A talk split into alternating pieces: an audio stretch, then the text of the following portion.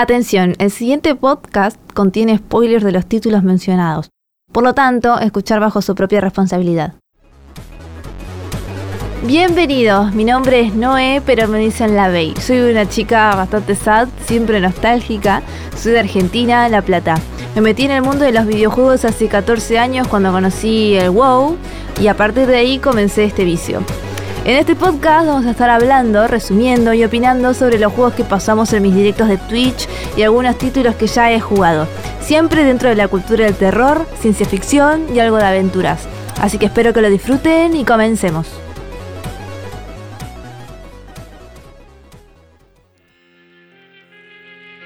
Bienvenidos nuevamente, personas, a un nuevo episodio de estos resúmenes de estos juegos de terror. Espero que me hayan extrañado, que hacía rato que no subía contenido de este estilo con toda la cantidad de juegos que jugué estos tiempos.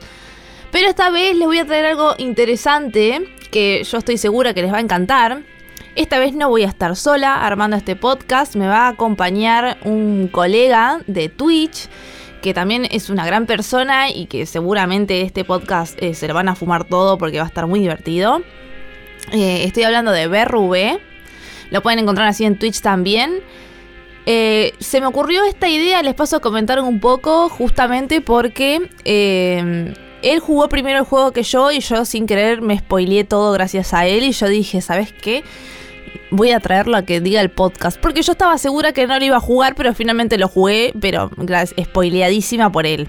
Y él yo vi las reacciones que él ha tenido con este juego y yo dije, lo voy a invitar a hacer esto. Ya hacía rato igualmente que quería incluir a alguien, pero bueno, les traje una muy buena persona. Yo estoy segura que su voz les va a encantar, por lo menos en lo que vayan al trabajo van a decir este quién es. Y quizás también le pueda servir a él eh, como para desinhibirse un poco en este tema de los podcasts, ¿no?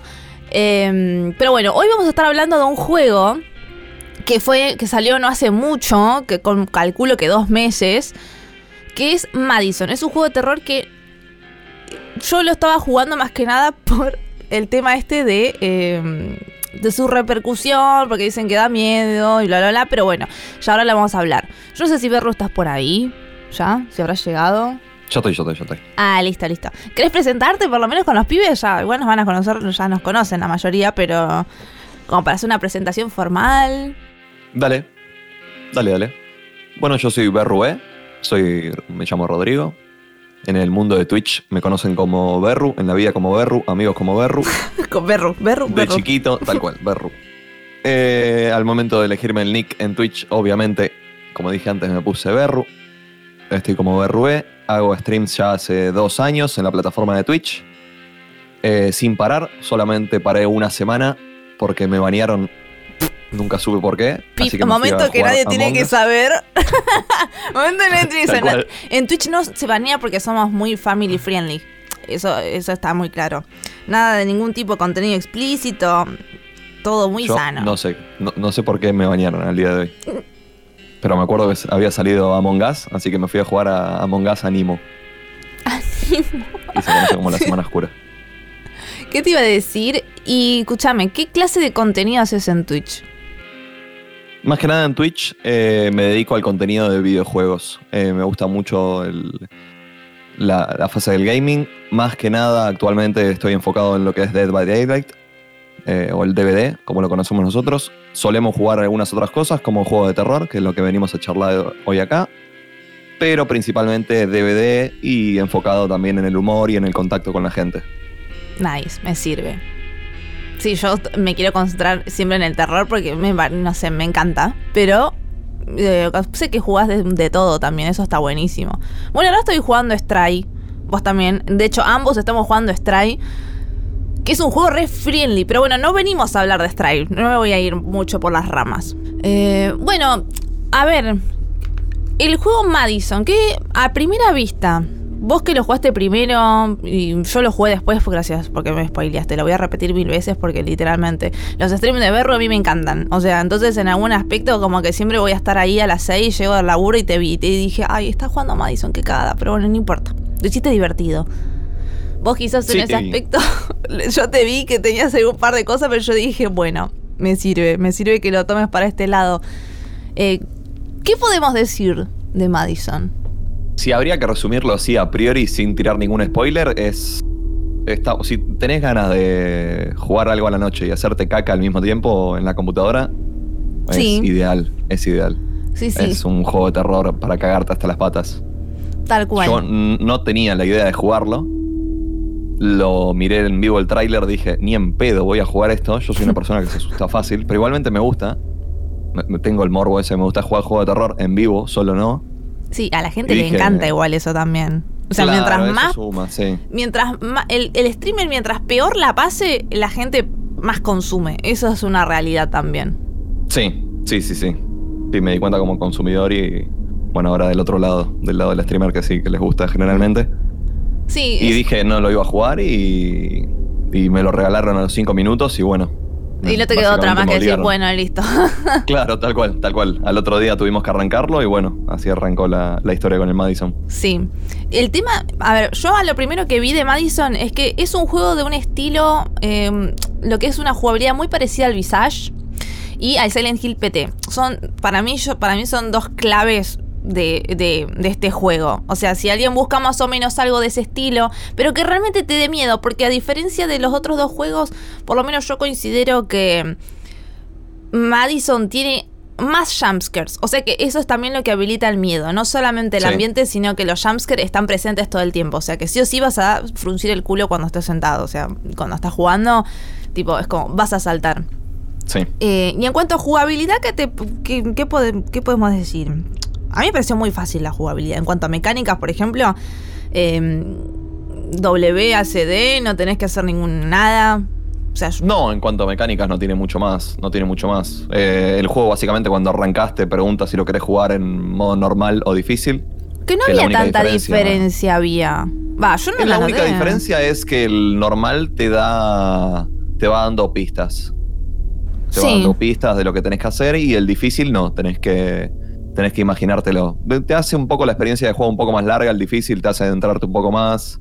Sí, Eh, no tenés con ayuda. Está bueno. Son dos experiencias diferentes.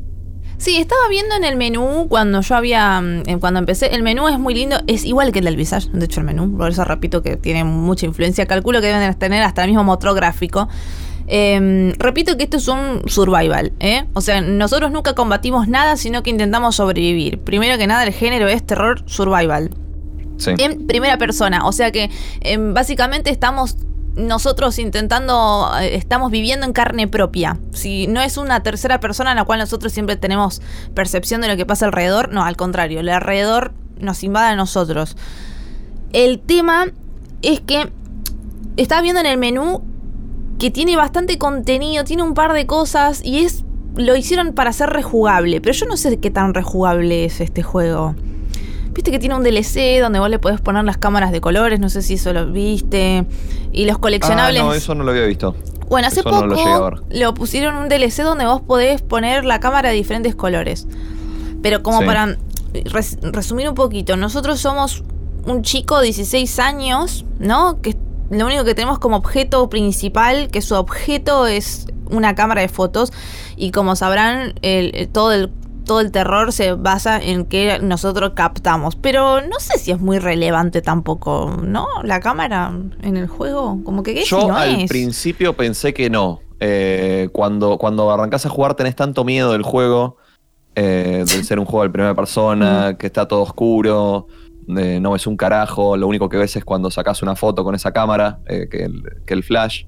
Y al principio solamente parece como algo para hacer luz, pero después como que a medida que va pasando el juego te das cuenta que tiene que es algo fundamental la cámara. Claro, es pero algo es algo muy más del lore, no algo en cuanto a mecánica. No, en cuanto a mecánicas no tiene mucho más que... Claro, o sea, mecánica es como cámara. que uno no- pensará que es como, uh, em, viste que en la parte de Visage eh, tenemos al, al capítulo, no sé si lo jugaste, el capítulo que era Victoria se llamaba, la nenita que tenemos que No estar me siguiendo. Bueno, hay una parte en la que tenemos que estar usando la cámara para seguir un camino. Sí, Bueno, me suena. Y literalmente es como que te- sin, sin la cámara no ves nada, por ejemplo, pero Claro. esto no es el caso. O sea, alguna que otra parte sí, pero no es todo el tiempo estar usando la cámara, por ejemplo. No, no, no, no, no. Es para alumbrar algunas, Hmm. algunas cosas y le mete ese toque de, de terror de alumbrar así de golpe lugares que están, que no se ve absolutamente nada y de golpe está todo, todo alumbrado y tenés el miedo ese que aparezca justo algo. Claro. bueno, en, en este juego pasa un montón. Sí. Sí, en, este juego pasa. un montón, sin o con o sin cámara. Y a ver, ¿qué fue lo que más te dio miedo aparte de los jumpscare de este juego? O sea, ¿qué podés decir? ¿Qué es lo que vos decís que complementa mucho al terror de Madison? Para mí el sonido, sin ningún lugar a duda. Cómo está, cómo está planteado el sonido. Es un juego para jugar sin auricular, eh, con auriculares, perdón. Eh, si tienen parlantes y quieren jugar esto, para mí hay que comprarse auriculares y jugarlo.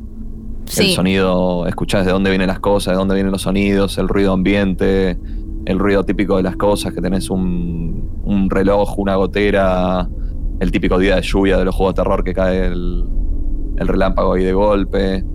Sí, acá sonidos son el, reloj está muy presente encima, o sea que todo el tiempo te está comiendo la cabeza. Eso, Sí, eso sirve sí, un sí. montón. El El reloj son- todas las horas está todo el tiempo. Sí, el sonido tanto en las películas como en los juegos eh, son las emociones, en parte. Eh, el- y acá tenés un reloj que todo el tiempo está tic. Y tras que uno tiene miedo, no sabe si son pasos, si son... qué mierda es, pero te corre el tiempo todo el rato. Eso es, un, es una buena metáfora, se podría decir, del juego. Sí. ¿Y qué, qué, qué- qué recordás más de este juego que vos decís, no sé, guau, no sé? Porque a mí hay partes que yo digo, los jumpscares yo todavía los tengo ahí como un, como un screenshot en el cerebro. O sea, yo todavía me acuerdo de, de cómo se me apareció cierto bicho en la cara y era como la puta madre. Y el Babadook, ese que está siempre en el reloj, hay una, una referencia ahí preciosa. Y es Sí. como que la puta que te parió, qué miedo me da. No me gusta. Sí, sustos un montón. Yo tuve un montón. Eh, yo lo, lo jugué en vivo en, en Twitch y una banda, una banda de sustos. Estaba, después me metí al, al bot de clips y estaba lleno de clips y todo era, era todo susto. Sí. No había otra cosa que no sean sustos diferentes. Y no es que era un clip del, varios clips del mismo susto. Eran Igual sí. diferentes. Sos bastante, sos bastante miedoso, ¿eh? Porque yo, te, yo no podía creer cómo una persona, ¿no? Podía literalmente asustarse y quedarse quieto en el lugar. Cualquier otra persona reacciona y corre. Vos te quedabas quieto y me daba una bronca. Yo dije, pero corre. A mí, o sea, me da miedo, pero igualmente me, me gusta. Es como un, es como un disfrute.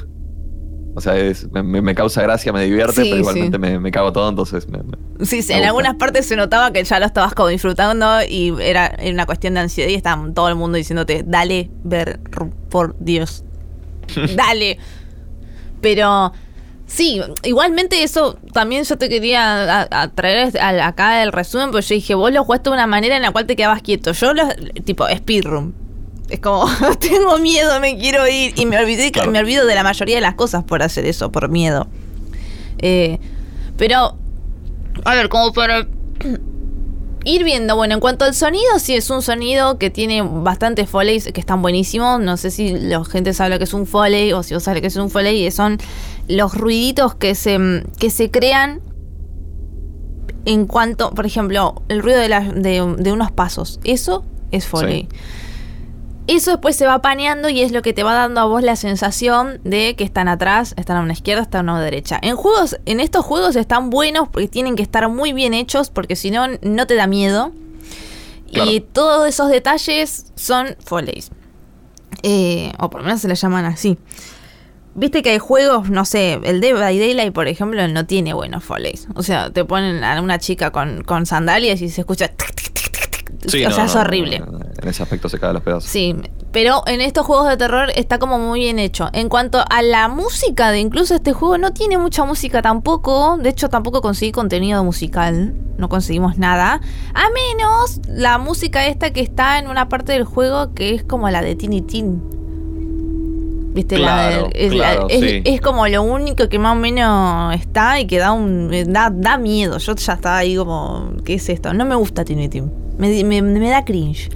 Sí, bueno. hay, hay poquitas partes de, así de, de música en el juego. Si no, Sí. están los típicos sonidos así de la música que va Sí, de y golpe full cuando, silencio, cuando pasa sí. algo. Es full ambiente y silencio, así que si pa- eh, justamente la incomodidad también pasa en eso. Creo que este juego acierta mucho en ese, en ese aspecto del sonido. Y en cuanto a la visual, eh, yo no creí que habría más como mortuari. ¿Viste que el mortuari tiene cosas que vos mirás a un lado y siempre encontrás algo? En este Uh, juego qué no hay. miedo que daba ese juego. Sí, bueno, pero viste que acá en, en los juegos de terror por lo general no tiene eso que son muy acertados. O sea, el Mortuario yo creo que aceptó mucho en eso. que estos juegos que son nuevos no lo tienen, ¿viste? O sea, te Claro. aparecen más como de frente y de, de atrás es muy raro que aparezca. De hecho, en el juego tiene una parte sola, una sola parte que es así, que creo que yo te vi que te habías asustado, que es en la parte de Blue Knees. Cuando ni bien La salís de la que te puerta. aparecen de atrás. Sí. Pero es sí, la creo única. que hay dos o tres momentos Mm. que te pueden aparecer de atrás y podés comerte el jumpscare como no. Depende Sí. si mirás o no. Claro, pero viste que como que en ese aspecto no, no te podés encontrar mucho, mm, mucho miedo en ese aspecto. O sea, como que no. podés- No, ahí no, ahí no. ahí como que podés veces. caminar tranquilo y ya podrías deducir dónde podría estar el jumpscare. Sí. No estás todo el tiempo observado. Eh, bueno, igual como para que se vayan orientando un poco, po- po- podríamos empezar hablando, ¿no? Un poco de, a ver, con- de- del spoiler importante de qué se trata el juego, porque por algo estos podcasts son de resúmenes. Así que vos sentite tranquilo y, a- y, a- y spoilea lo que quieras. Sentite como en tu casa. Eh, Mueren todos. Sí, literal. Mueren todos. sí, literalmente. mierda todo. Mueren todos en este juego. Yo te juro que la historia estuve intentando entender un poco. Eh, yo no sé qué, qué se, qué se podría entender. Pero bueno, somos Luca, ¿no? 16 años. Claro, tal cual. Estamos en el cuerpo de Luca. Bueno, suena bastante turbio si decís estamos en el cuerpo. Sí, Somos sí. Luca de 16 años, vamos a decir mejor, porque si no ya esto se va a la mierda. Sí, somos Luca de 16 años. Bueno, pero son Estados Unidos, eso ya es como mayor. O sea, los 16 ya- Cla- años ya te ah, mandan listo, a trabajar. No, a laburar. podemos estar adentro. Listo, Estamos adentro de listo. Luca entonces. Este Luca, que te eh, hay una carta que tiene un primo en Argentina. Esa referencia, no sé si te acordás, tiene una referencia de que había un tipo. No, ¿qué te va a acordar si tienes una memoria vos? Claro, o sea, tengo una memoria de mierda, pero igualmente entiendo porque los, los directores, creo, o algunos de los creadores son. eh, o el estudio es argentino del Ah, juego. mirá, qué buena data que estás tirando. Entonces, claro, después le- cuando leí eso, dije, ah, por eso había una carta destinada directo a Argentina. Momento, un- mi país. Claro, un guiño Momento ahí de yo voy a hacer este juego. Momento, sí, sí. momento el Diego. Ruidito de mate. Listo, continuamos con Madison, dijeron. Tal cual. Sí, empezamos con siendo un nene que estamos encerrados en un lugar sin entender un cazzo, ¿no? Y que nuestro Sí. padre nos está mandando a la mierda, ¿no? O sea, como que nos estaba diciendo qué hiciste, cómo pudiste. Y ahí empezamos como la aventura de recorrer una casa que es la casa de nuestros abuelos. Em, Claro, sí, tal cual. Está nuestro, el padre de Luca está del otro lado de la puerta, Mm. eh, como queriendo tirar abajo que lo, lo quiere matar, eh, diciéndole que había matado a la hermana y a la, y a la madre, a la mujer de él. Claro, y Eh. nosotros tipo, ¿qué hicimos? Tipo, Claro, y, y Me Luca acabo de levantar no, de la no- siesta. claro, no sé de qué habla este tipo. sí, sí. Me voy, me voy, a la, me voy a la bosta.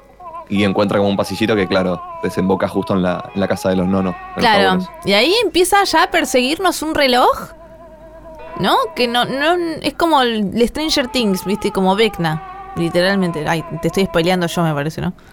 Me fui spoileado yo. No, no me contaron esto. Esto no Bueno, perdón. En las bases y condiciones. Stranger Things, Ve- Vecna, bueno, mil perdones. Pero esa referencia también está ahí en el juego, perdón. No, igual, igual, mm, al consumir TikTok te, te enteras de todo. así que El no. spoiler no ha sido spoileado. Pero eh, bueno, tenemos, nos persigue un reloj y estamos al principio nos dan solamente tres habitaciones hasta que podemos resolver todo. Y ahí es, nos- cuando, es cuando nos presentan la cámara. O sea, nosotros pasamos por un pasillito, encontramos la casa de nuestros abuelos e intentamos encontrar una salida para irnos a la mierda, ¿no? Pero es imposible porque ahí todo se vuelve corte turbio. Ahí nos presentan la cámara en una silla, que la silla se giraba. Claro, ¿no? es. Mm. Sí, extrañamente la, la- la silla que No. se mueve sola. Claro, nos Y- presentan la silla, la cámara y que, o sea, la menciona la silla porque es relevante al fin y al cabo. Y una virgen, la virgen con la mm, con la cosita esa, con una bandejita. Claro, la Virgen en la bandeja, Mm. la silla y la cámara que está metida en forma de regalo Sí. para los cumpleaños de- del número 16 de Luca. Y ahí ya nos también como primer como primera persona también al abuelo. Claro, o sea, tal cual. nos dan toda esa información que nosotros tenemos que ir encajándola. El abuelo era relojero, la virgen que no me acuerdo qué pito tocaba. O sea, en ese momento creo que nada. No, o sea, la hasta el- Virgen hasta ese momento hasta el final nada. no tiene nada relevante, no. Hacemos unos puzzles ¿no? Que los puzzles igual para mí fueron bastante fáciles porque no dejan de ser puzzles de, de juegos de terror. Resolver, ir a buscar un generador, un fusible. Eso es lo típico, es reglamento Sí. ya natural. Después, sí, candados. Tenés que resolver que códigos. ¿En dónde? Uy, En alguna pared, en algún lugar. Eso siempre va a estar. Así que los típicos puzzles eh, de este juego son los típicos puzzles del, del juegos de terror. Así que tampoco se podría decir mucho. Que no hay nada distinto. La No. verdad. No hay nada, nada, No, nada no, distinto. no. Resolvemos un par de puzzles y nos dan una cajita de fuerte para guardar cosas también. Eh, lo bueno es que tienen auto, el autoguardado también de eso es full facilito. O sea, no, no es, mu- no es un juego que te puedas morir tampoco. O sea que en esa parte no nos morimos. Pero bueno, somos Lucas, encontramos a nuestro abuelo, na, na, na, y hasta ahí. ¿Cuál le puede ser el punto de giro en este aspecto en el que digamos, che, acá se puso turbio? Porque. Estoy Y el punto de el punto de inflexión empieza a ser ya cuando se adentra en la casa, empieza a encontrar, eh, bueno, hay, hay lugares donde puedes ir guardando cosas porque puedes tener ítems, eh, Mm. tenés un cierto slot de ítems, entonces puedes ir guardando cosas como si fuese el Resident Evil, tal Sí. cual como el Resident Evil literal.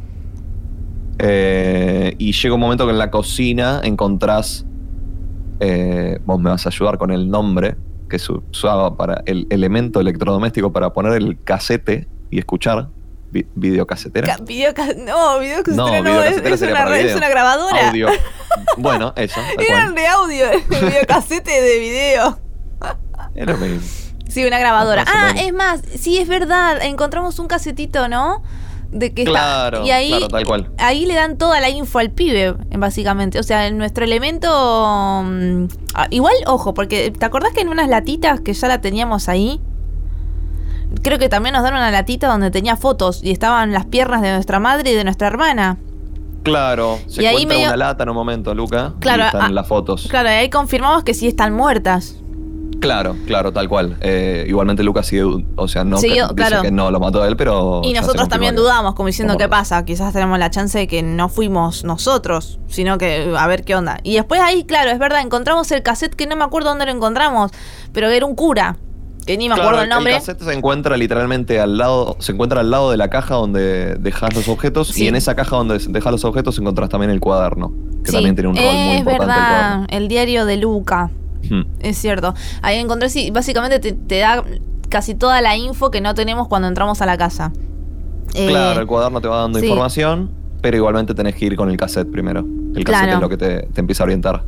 Sí, el cassette que hablaba sobre una posesión, ¿no? No hablaba Claro. a quién, pero hablaba sobre que las posesiones demoníacas no son como lo que la gente pensaría que es, ¿no? Y esto yo creo que esto va es un, es una información a los espectadores también. En el sentido Claro. de que Mm. te dicen, no, bueno, no es el exorcista esto, no es la típica eh, película de exorcismo. Acá el demonio eh, está actuando de otra manera. ¿Y cómo era que actuaba en esa, en esa diferencia? O sea, creo que el demonio se hacía, se hacía la víctima, ahora me hago así. o sea, ¿cómo Lo- era? Lo que se hacía la víctima. Se, se hacía la víctima el demonio. Era como Lo que, que, lo que daba a entender el primer cassette era como que era de parte de un cura. O sea, estaba Sí. grabado por un cura. Sí, sí. Después, como que vamos entendiendo que en el primero no, pero de a poquito vamos entendiendo que esos, eh, esos cassettes que estaban grabados estaban destinados para el padre de Luca. Sí, que era el que estaba golpeándonos que- la puerta. Claro, el que estaba golpeando la, la puerta se ve que había averiguado qué se hace frente a posiciones por el hijo. Eh, Claro. Entonces el cura le, le iba mandando esas cosas, iba comunicando y, y de ahí empieza, se empieza a ver que es un tema de posesiones. eh, Claro, es un tema Bueno, de posesión donde creo que también mencionaba la idea de que la persona, o sea, el demonio iba debilitando en cuanto a salud a la, a la, a la persona que nece- necesitaban una especie de eh, un lugar donde vivir, se podría decir. No me sale en la palabra eh, donde, que eso es muy común, donde alojarse. ¿No? O sea, Claro. buscan una persona donde ellos vivir, es decir, matar el alma, ma- o sea, enfermarla, que realmente mueran y que finalmente ellos entran a ese cuerpo. claro. Eh, hablaba de eso, hablaba con que había que tenerle un poco de miedo a las cucarachas, pero principalmente solo creo que lo decía para el padre y no para el hijo, porque al final las cucarachas te dan pistas, o sea que ahí es cuando también te das cuenta que las cucarachas y los poseídos somos nosotros, porque las cucarachas Sí. nos están guiando, en ningún momento te hacen mal. sí, Eh. ¿Y qué más decía? Yo estaba intentando recordar bien cómo era que explicaba el tema de la posesión, porque mm, era algo como que necesitaban también, ellos se agarraban de los recuerdos, ¿no? No sé si te acordás que se agarraban de los recuerdos y de sus de sus objetos más preciados que generen un, una emoción clave en eso. Por eso es que eh, eh, ahí nos damos cuenta de que la abuela y el abuelo tenían un conflicto también con, con una enfermedad que padecía la abuela y que ella perdía mucho un anillo.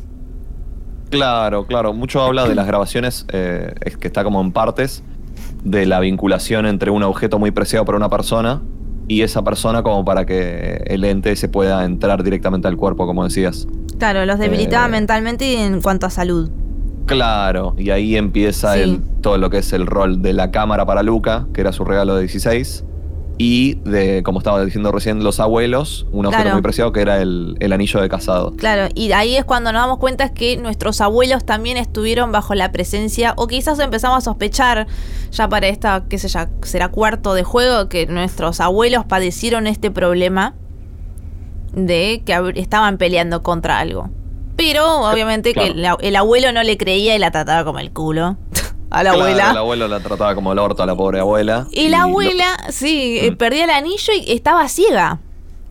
Claro, iba quedando ciega. Esto nos, nos vamos enterando porque por todas notas de que va, iba explicando la abuela como si fuese diarios o, o notas que vamos encontrando por la casa de que ella iba explicando la situación, de cómo se sentía, que, que el abuelo de Luca no le creía nada, que igualmente ella llega a un punto que está segura que hay Sí. algo en esa casa, como que la está observando y como que lentamente va perdiendo la vista, que va a diferentes profesionales y ninguno tiene una cura, no saben Claro, qué porque en una de las notas de la abuela dicen que es una es una tipo raro de cataratas y se le borraban las pupilas y eh, el iris, el iris y las pupilas desaparecían, cosa que en las cataratas eso no sucede.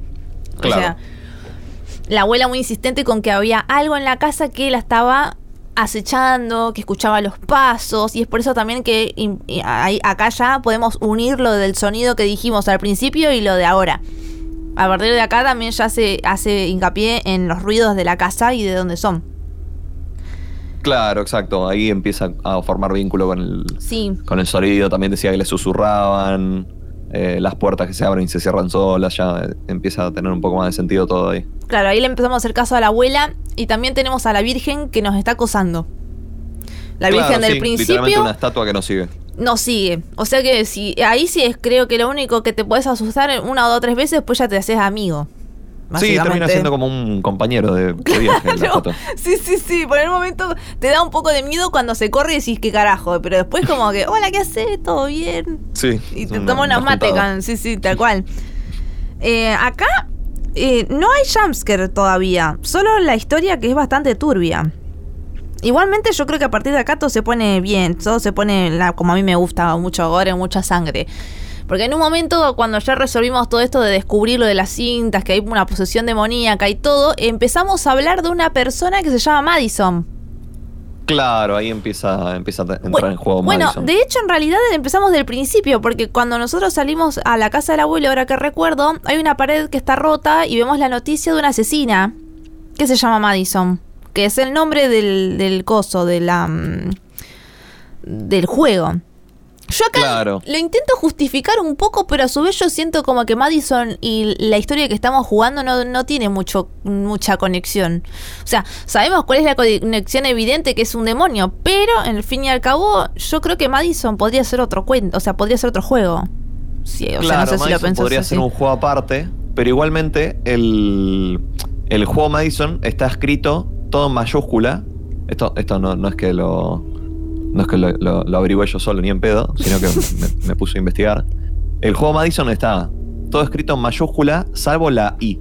La I latina del medio. Y si sacás la I, queda Madson. Ah, mira. Y ahí eh, como que se vincula. Ese es el tema de, de vinculación. Increíble. Mira, Y hizo me- más trabajo me que yo. Me quedé flipendus. Sí, Cuando- ¿no? Tremendo. Yo también me digo. leí eso. Me explotó el cerebro. me quedé- sí, literalmente sí. Pero sí, claro, Madison había sido una, una mujer que en el pasado eh, había sido una asesina serial y había, había matado- gente. Sí, cuatro personas. Al padre, Mm. a la madre, a una mujer y a un chico. Mira, me acuerdo perfecto en ese puzzle de repetirte la voz tantas veces porque no me prestabas atención.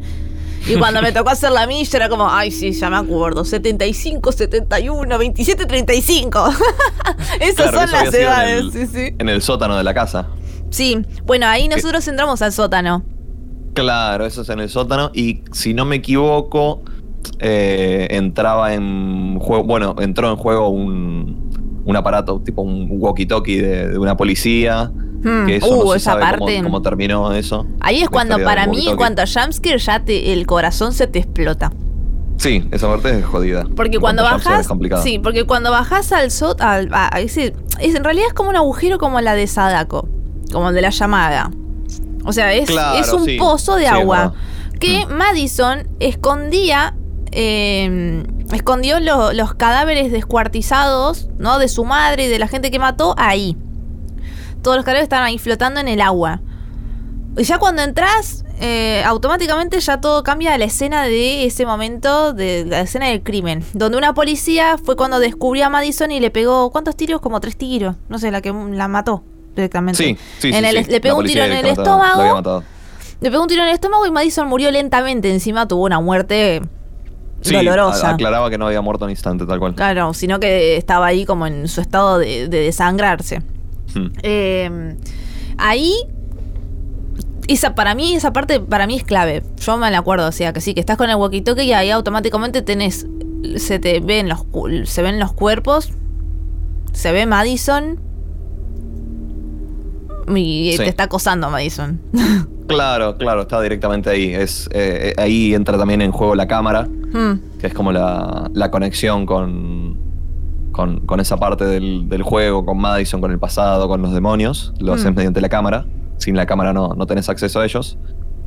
Eh, y es más, cuando la fotografías, eh, la foto se quema. No, no le puedes sacar Sí, es verdad. al, al bicho. Aparece ensangrentada, aparecen un par de cosas ahí. Sí, claro, sí, claro. Que eso también tiene, tiene así como un trasfondo. El tema de Mm. las fotos está bueno. Después, cuando salimos de ahí, ¿qué, ¿a dónde vamos? Porque sea, acá nos entra, bueno, acá como tenemos informaciones, Lucas, 16 años, nos enteramos que estamos siendo posiblemente poseídos. Nuestro abuelo y nuestra abuela estaban pasando un conflicto pasado por eso. Más o menos estamos intentando relacionar qué tiene que ver Madison con esto. Sí. Cuando salimos después a descubrir eso, empezamos a averiguar más la historia de la abuela y del abuelo, ¿verdad? Claro, claro, se empieza a interesar más de lo que habían vivido, Hmm. eh, más que nada por la abuela y por todo lo que le está Claro. pasando a él a Lucas, se empieza a interesar más y, y quiere averiguar más, quiere sacar todo ahí a flote. Claro, que acá en realidad, bueno, ahí hablamos lo de las cataratas, que ella se iba quedando ciega, decía que había algo en la casa y que descubrimos también eh, que le habían regalado o habían ido a un lugar, ¿no? Como una, como una feria, una cosa así, y le trajeron un libro al nene, o sea, al padre de Luca, que es John, que es el padre que nos estaba acosando en la puerta al principio. Le habían regalado un libro y ella creía que era todo por ese libro. Claro. El libro era de Blue Knees, o sea, es un libro que también cuando nosotros vemos y descubrimos qué clase de libro estaba hablando, es turbina.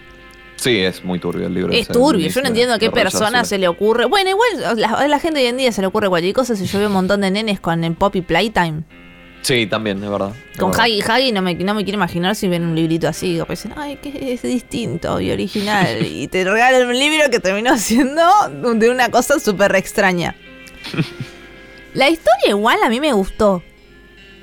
La de Blue Knees. O sea, tiene un mensaje. Blue Knees? Sí, tiene un. O sea, bueno, el libro es de Blue Knees, ¿no? Pum, spoiler que me la estamos hablando como si todo el mundo supiera. Pero bueno, el libro es de Blue Knees. Que de hecho, ese nombre lo vemos en el baño. Viste que cuando en un momento tenemos un flashback que estaba el abuelo y la abuela discutiendo. Y cuando damos vuelta a un espejo, dice Blue Knees. Y dice, sí. Ugh, soy malísima en inglés, perdón. Eh, es que real. existe. Sí. real, le dijo. It's real. Sí. Y ahí decimos, qué chotas Blue Knees. Y creo que hacemos. Ah, pará, pero ahora que me acuerdo. ¿No? Porque lo estamos yendo un poco a Chori, me parece. Em, nosotros descubríamos que, o sea, que era el Blue Knees ya de antes por, el- por esta pelea, pero después vamos a, a un viaje en el tiempo antes de, de ir por el libro. Que es cuando vamos a 1987, al Sí. 2022 y al 1956. Claro, eso es, es la única, creo que si no me equivoco es la única parte del juego que salimos de la casa, Hmm. que vamos a... A una iglesia. A una iglesia. Que tiene un laberinto de colores. O sea, malísima la iglesia esa, me parece un embole. Sí, la iglesia es media, media extraña la iglesia, pero Mm. tiene la particularidad que puedes ir viajando entre tres años. Sí, vas, Eh. vamos viajando con la cámara de fotos. Claro, tal cual. Tal cual, el vínculo ese con el otro mundo como que te permite al sacar fotos eh, eh, viajar ahí Claro, a, a esos, y acá, esos dos audios. Eso yo no logro comprender bien qué es, porque nosotros vamos a este lugar, ¿no? A poner unas velas, que es el puzzle, ¿no? Y viste que ya te pensaba, ya te decía, tipo, ¿será que el Blue Nis está en la habitación azul? En uno del laberinto que es azul. Mm. Pero nada que ver. Yo después me puse tipo como a ver bien la historia esa. Porque está la tumba de Madison en 1987. O sea, lo de Madison realmente fue en 1987 donde mató y la mataron. Sí, Eh, pero, ah, viste, cuando viajamos a 1956, está el confesionario en la iglesia y está hablando una persona que se llama Nancy. sí.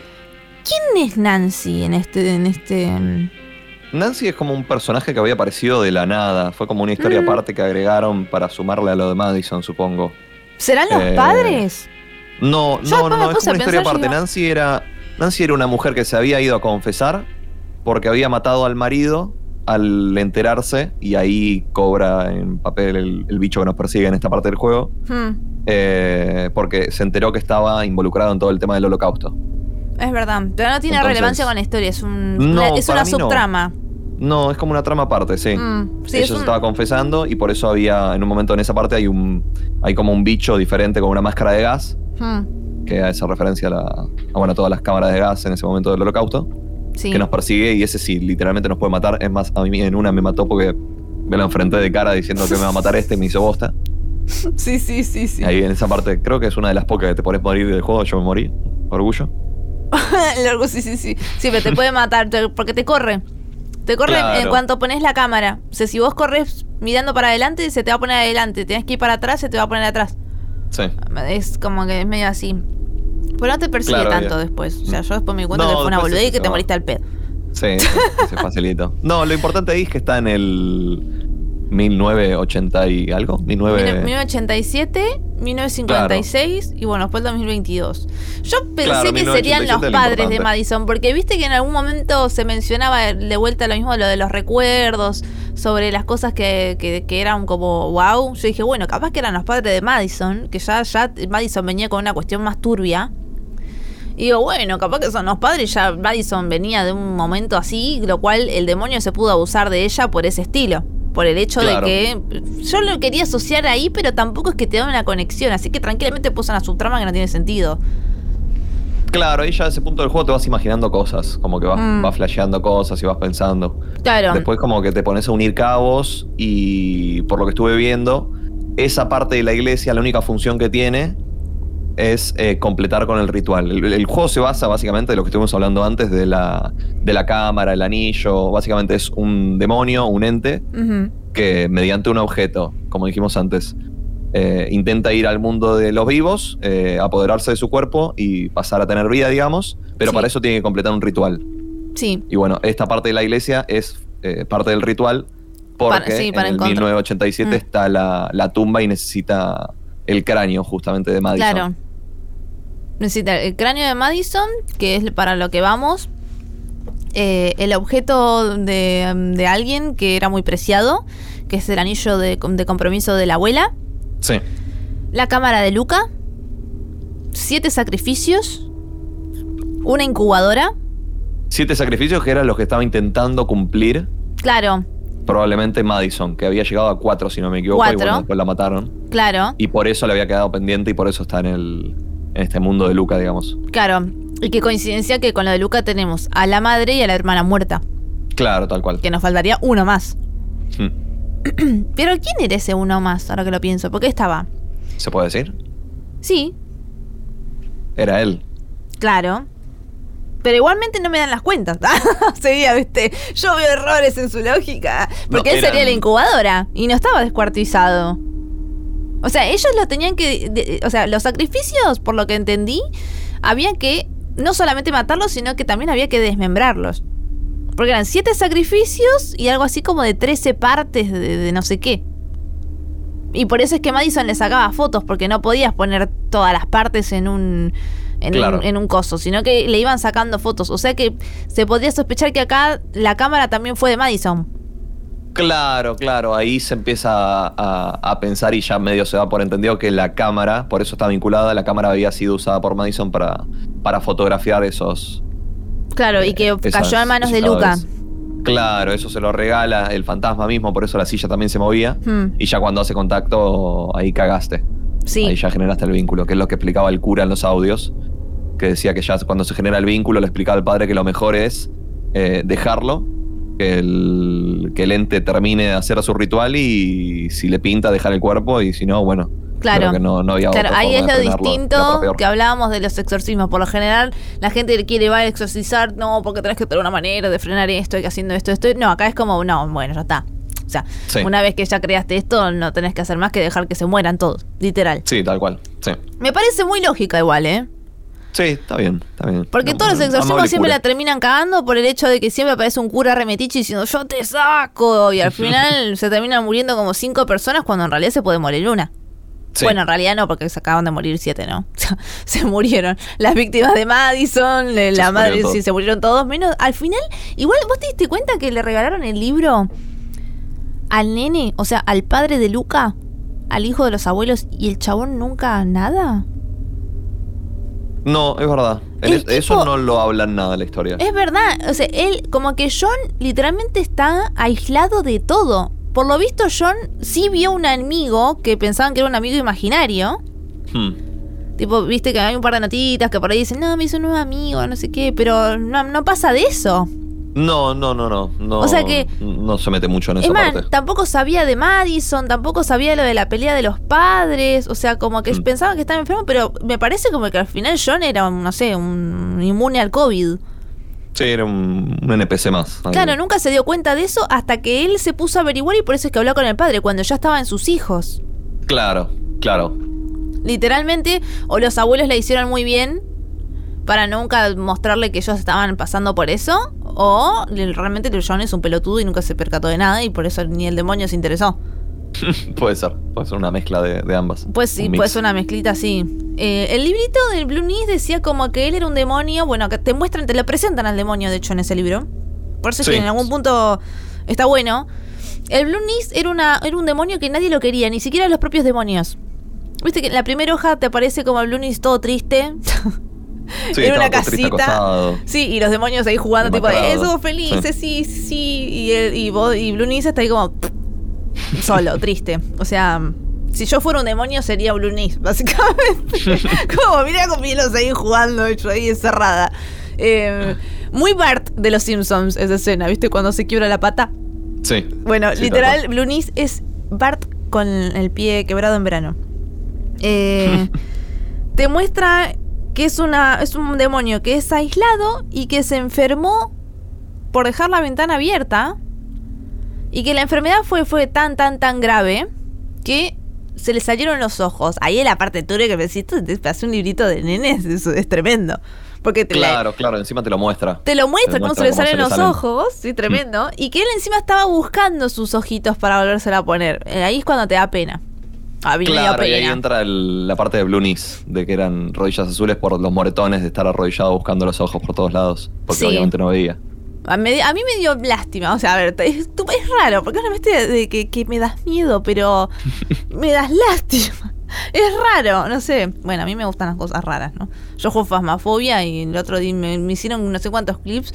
¿Viste cuando te persiguen los bebitos, los nenitos? ¿Te parecían bebés? Te persiguen be- bebitos y una vez yo dije, ¡ay, qué Ah, el que se arrastra, sí, sí, sí, sí, Y sí. todo el mundo me dice, ¿cómo te puede gustar esa mierda? y yo te digo, es un bebé, capaz que está triste. ¿Está triste? Esta Ah, Sí, así estaba. Pero bueno, ver, me dio pena, pobrecito Lunis. O sea, encima que no lo quiere nadie, perdió los ojos. O sea, más mala leche en la vida no puedes tener. literal- literalmente todo mal, pobre. Sí. Bueno, eh, Lunis es un fracasado, pobrecito. ¿Y cómo es que se vuelve malo? Porque esa parte del libro como que mm, medio como que me lo perdí. O sea, mm, ahí pasamos de página y como que él se pone mal, o sea, él se pone malvado y se pone abajo de la cama. O que dice como que tenés que tener cuidado porque quizás Blue Nis está abajo de tu cama. Pero tiene una, una como una metáfora ahí súper linda. Como diciendo mm, que nunca vas a dejar de encontrar o no sé qué carajo. Sí. Tiene ahí como una metáfora que decís, bueno, al fin y al cabo todo lo turbio. eh, está bueno, pero aún así tenés que vigilarte porque una vez que vos leíste eso, que vos ya es como que ya estás ahí, sos parte de, de él. O sea, Blue Nis va a estar con vos. Claro. Eso te lo avisa. Y te dice que tenés que tener las luces prendidas porque le molestan las luces fuertes. Claro. ahí, ahí te da el mensaje y es cuando decimos, bueno, la cámara vuelve a tomar relevancia. Claro, ahí la cámara es la única Mm. manera de, de salvarte, digamos, porque literalmente ni bien cerrás el cuadernito y salís al pasillo, lo primero que te encontrás es el bicho mirándote. al Ay, sí, qué turbio. Sí. Esa es, e- ese es eh, una- también una parte que da mucho miedo porque el bicho está particularmente bien hecho. Sí, viste. Da mucho miedo. Es, es todo azul, es alto, es como. mm, Y aparte el sonido que le pusieron para asustar. Hmm. Yo cuando lo escuchaba en tu stream parecía un perro, porque parecía como, ¡guau! Te parecía ahí como un coso así. Pero después, eh, sí, o sea, cuando lo escuché yo con mis auriculares, estaba como la puta que lo parió. De hecho, yo me morí. Yo me Ah, morí ¿te no sé cuántas el veces. sí, sí. Porque me daba miedo. claro. Porque Es cuando, que sí, daba mucho miedo esa parte. cuando se te Después aparece, sí, pero cuando se te aparece, no es que se te aparece lejos, se te aparece al lado. Sí, sí, sí. Entonces vos tenés que estar full arrinconado contra una pared, porque sí se te puede parecer atrás. Y tenés que sacar una foto rápida. Y yo ah, me dio miedo y tras que yo tengo el DPI en el mouse hasta el mango, o sea, yo no sé por qué uso el DPI tan alto, Claro. la, la cámara se me iba como... No, no le podía sacar nunca una foto. Pero bueno, y acá es cuando también nos damos cuenta que ahí decimos, eh, la abuela estaba poseída por el Blue Nis. Claro, o sea, ahí ya se confirma. Ahí, claro. bueno, ya estaba todo confirmado por todas las cosas y ahí ya se, sí, se confirmó lo de confirmamos la que abuela Blue este Nis quería los ojos de su abuela. Claro, tal cual, por eso se quedaba ciega. Sí. Eh, y por otra parte, bueno, esa parte estamos también como en el pasado, cuando el padre de Luca era chico. Sí, esa parte todo transcurre en el, en el cuarto. Llega un momento que sacamos una foto y se cambia el cuarto y es el cuarto de cuando el padre era chico, o sea, un, un cuarto infantil. Eh, bueno, ahí justo hay un puzzle de, de pesas y cosas que Mm. te habilita a usar el cuaderno. Pero sí, ya ahí se, se da a entender que era el cuarto de- Sí. del padre de Luca. Y está el laberinto donde vamos a buscar los ojos de nuestra abuela. Turbio, Claro, eso también es turbio. Sí, a mí me encanta turbio, porque es turbio, pero al fin y al cabo no deja de ser, tipo, estamos buscando No, no, es nuestra abuela. O sea. Y ahí cuando literalmente estamos en un laberinto en toda la casa con un Blue Nis que nos está siguiendo y encontramos cómo buscar a los ojos de nuestra abuela con un aparato. ¿Cómo se llama este aparato? Vitrol. Estoy, tra- estoy tratando de acordarme cómo se llama. Sí. Y ahí es cuando, eh, por escuchar la canción de Blue Nis, nos dan los ojos de nuestra abuela. ¿Esta parte qué onda? ¿Cómo la, cómo la sentiste vos? Eh, esa parte fue bastante turbia porque justo era de lo que hablamos al principio. Hmm. eh, de, los, de las pequeñas partes donde hay música en el juego. Esta es una de ellas. Y. Gramófono, justo lo estaba viendo. Ah, ¿le buscaste en Google? Sí, sí, justo lo estaba buscando. Un nombre que no me iba a acordar El- nunca, literalmente El- no. No, es el típico que tiene el. el como el disco arriba que va girando la perillita al costado y. Sí, y tiene aparece un embudo todo. ese gigante dorado donde que, sí, que y aparece la música, que es una referencia clave a Tiny Tim. Y aparece Claro, tal "Oh", con un vibrato. Sí, Con un vibrato cantando la canción de Blue Nis está buscando, no va a parar hasta encontrarlo. Y no sé qué dice que lo va a encontrar atrás de la cocina. Y ahí ya te empieza una referencia como que atrás de la cocina va a haber algo, atrás de la cocina va a haber algo. Y justamente atrás de la cocina de donde estamos está en la sala del ritual. claro, tal cual. Está la Tal sala cual. del ritual donde vamos nosotros poniendo las fotos de nuestros padres muertos, de las víctimas de Madison muertas, el anillo de la abuela, nuestra cámara. Eh, y bueno, ahí tenemos una especie de. Ahí hay un logro, de hecho, de que si vos te morís por Blue Nis, te dan un logro, y si vos revivís, y si vos lo lográs eh, vencer, te dan otro logro. Ah, mira. Esos son dos logros. Yo me morí porque no veía un carajo. No sé, te te ponen en un cuarto oscuro donde vos tenés que acertar en darle, sacar foto. Yo, Sí. tipo, me morí. Pero bueno, si te morís o no, básicamente da igual porque la historia continúa. En esa parte. Claro, claro, tal cual. Pero igual que turbio era sacar los ojos del, del, del aparato ese. O sea, Sí, sale era la turbio. aparte canción. después lo tenías que poner en el, en el piso, que es donde los guardaba. Sí, sacar una foto para poder volver a la Mm. actualidad. Claro. Sí, y ahí es cuando ya vamos completando el ritual. en realidad. Ahí ya creo que lo completamos. Claro, ahí ya es lo último del ritual. Es la última parte del ritual, eso de los Mm. ojos. Porque aparte, a medida que vamos nosotros viendo en, esta, en este lugar, fuimos al pasado, vinimos de vuelta al pasado de nuestro padre, nos van dando con cada foto, con la última foto que sacamos, nos van dando un código. Hmm. Que es el código que abre una puertita que estaba al principio de la casa, o sea, en el cuarto donde está el ritual. Claro, sí. Hay una, cual. eh, esa puerta no la podemos resolver hasta el final del juego. Sí, y eso, ahí- no- aclararlo, no, que nadie lo intente abrir, porque yo estuve dos horas intentando abrir eso y al final no era por ahí. No, claro, era el final del juego. Sí, literal. Tendría un poco de sentido igual, pero porque estaba lleno de números, entonces te confundía esa parte. Sí, O esa sea, parte se presta a la confusión. Se presta la confusión porque te dan números por todos lados y vos pensás que po- posiblemente la combinación de esos números puede ser lo que abre el candado, pero no. Al final te lo dan al final por cada foto Sí, que sacas. Claro, tal cual. Eh, ahí ya nos vamos acercando al cuarto, ¿no? Que ahí nos, nos sigue nuestra abuela, ¿no? Tenemos que nosotros seguir a nuestra abuela.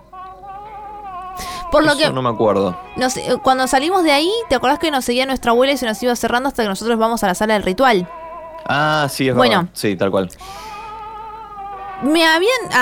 yo averigüé algo mientras estaba jugando de que a Lucas, el Blue Nis, es decir, el Blue Nis toma como la forma de lo que representa tu miedo.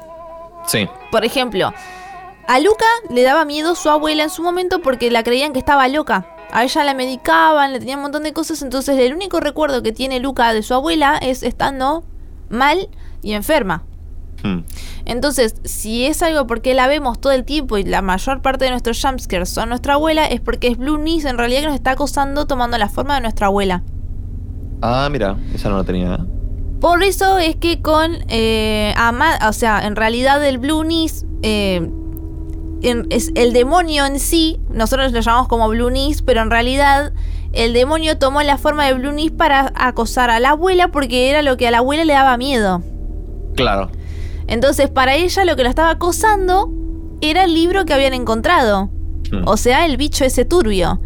Claro. Pero en realidad era lo que le más le daba miedo, entonces el demonio tomó eso para eh, acosar a la abuela y lo mismo que tomar la forma de la abuela para acosar a Luca. Claro, claro. Entiendo. Eso fue lo que más o menos entendí, lo que me dijeron que estaba correcto cuando lo estaba jugando y fue como, ¡ay, qué miedo!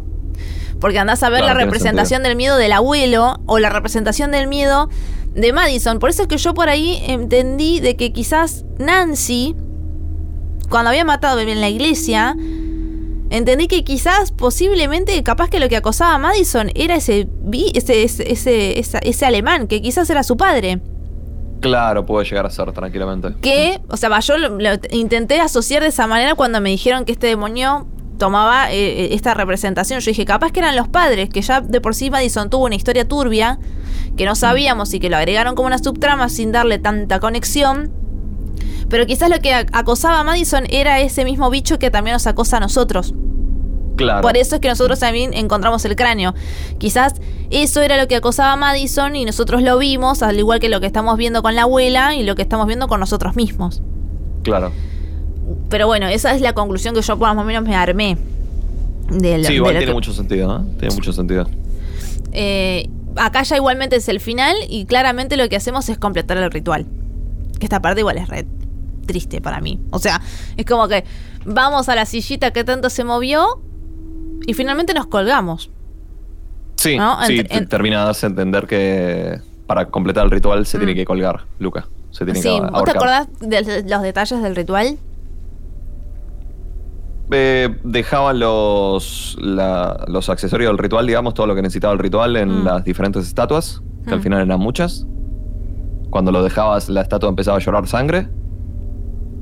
Eh, hasta que conseguías abrir el candado y, y me acuerdo que te daba a entender eso, que te tenías que colgar directamente.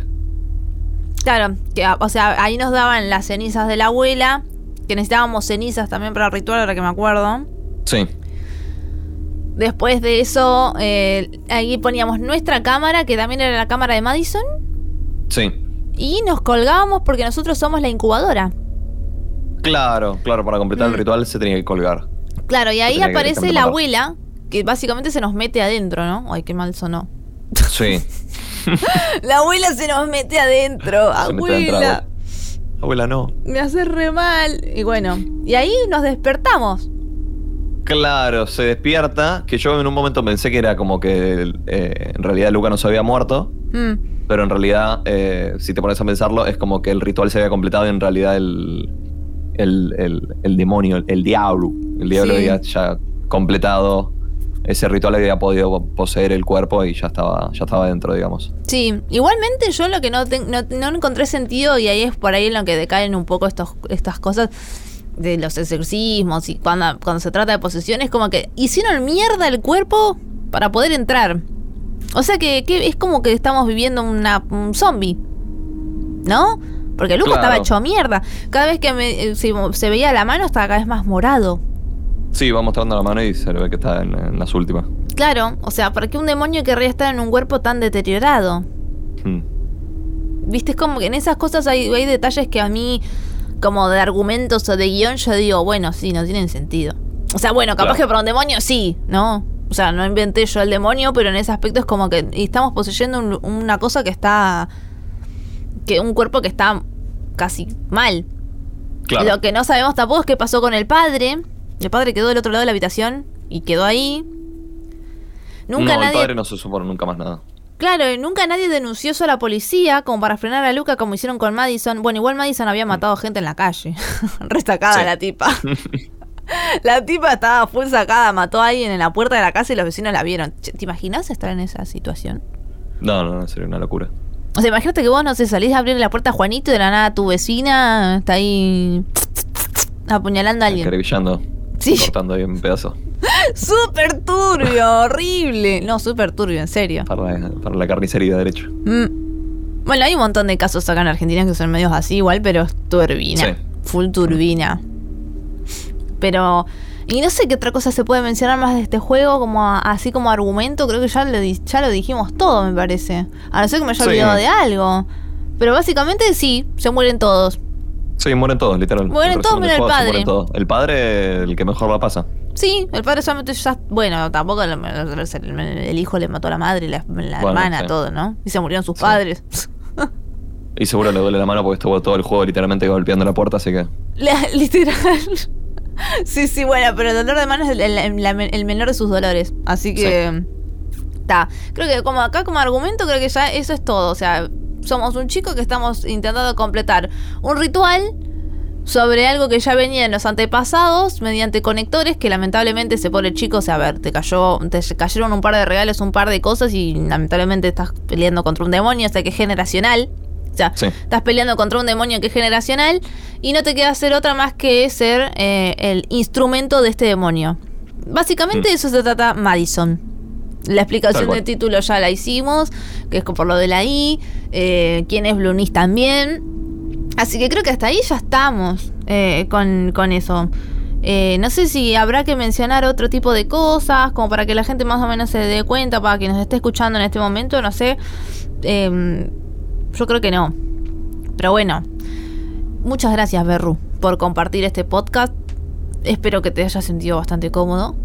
No, muy lindo. Muchas gracias, Lave, por la, por la invitación. Me gustó mucho. Y nada. Aparte, me, me puse a investigar y me, me terminaron de cerrar cosas que no, no había- la verdad no había entendido un carajo y. ¿Viste lo Y- que son los, lo- A mí me gusta hacer mucho los podcasts de juegos, principalmente Mm. de terror, porque por lo general la gente que crea estos juegos tiene muchas referencias de películas, quizás de sus vidas pasadas, o sea, porque, por ejemplo, no sé, Tormented Souls, por ejemplo, se trata siempre sobre gemelos y los que crearon el juego son gemelos Claro. por ejemplo. Mm. Y siempre tienen un par de cosas y el mundo es tan abierto a pensar y los guiones están tan bien creados muchas veces que la verdad que te, te da como para hacer contenido, hablar y decir, bueno, che, este juego yo lo califico como algo bueno. Bueno, de hecho, Madison, hablando en calificación, ¿cuánto le das?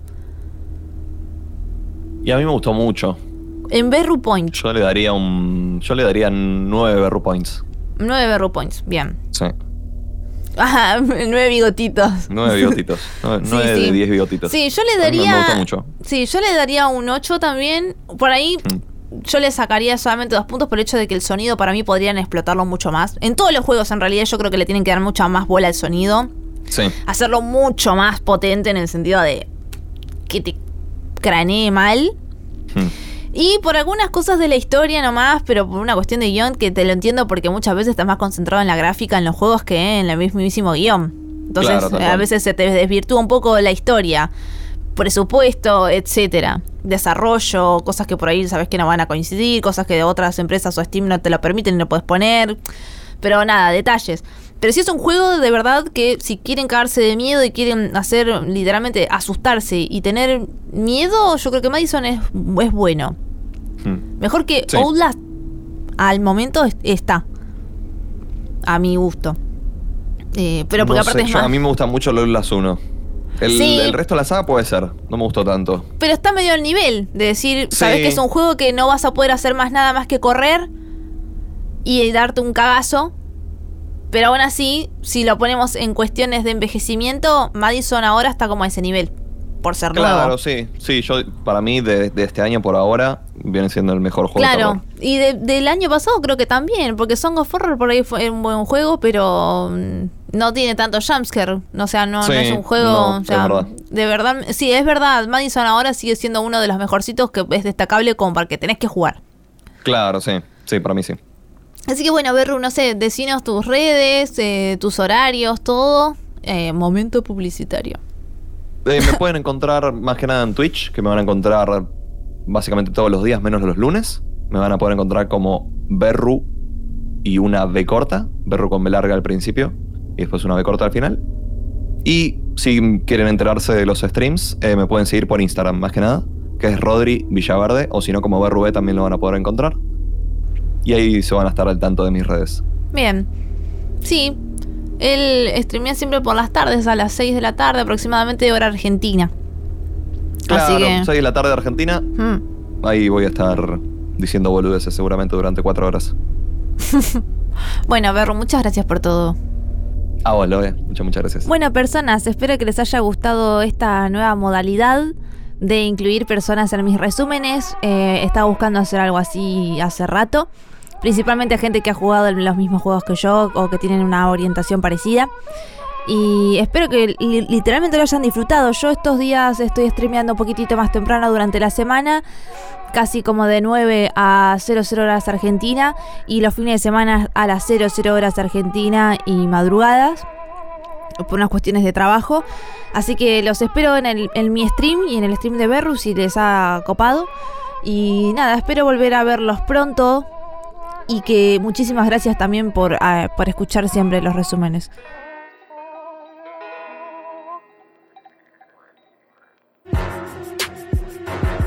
Si te gustó mi contenido, podés encontrarme de lunes a domingos en Twitch como la bajo a partir de las 00 horas argentinas. Ahí también vas a poder colaborar o hacer donaciones con Mercado Pago o PayPal. Puedes encontrarme en YouTube y Twitter como la bajo y en mis redes privadas, Instagram y TikTok como arroba en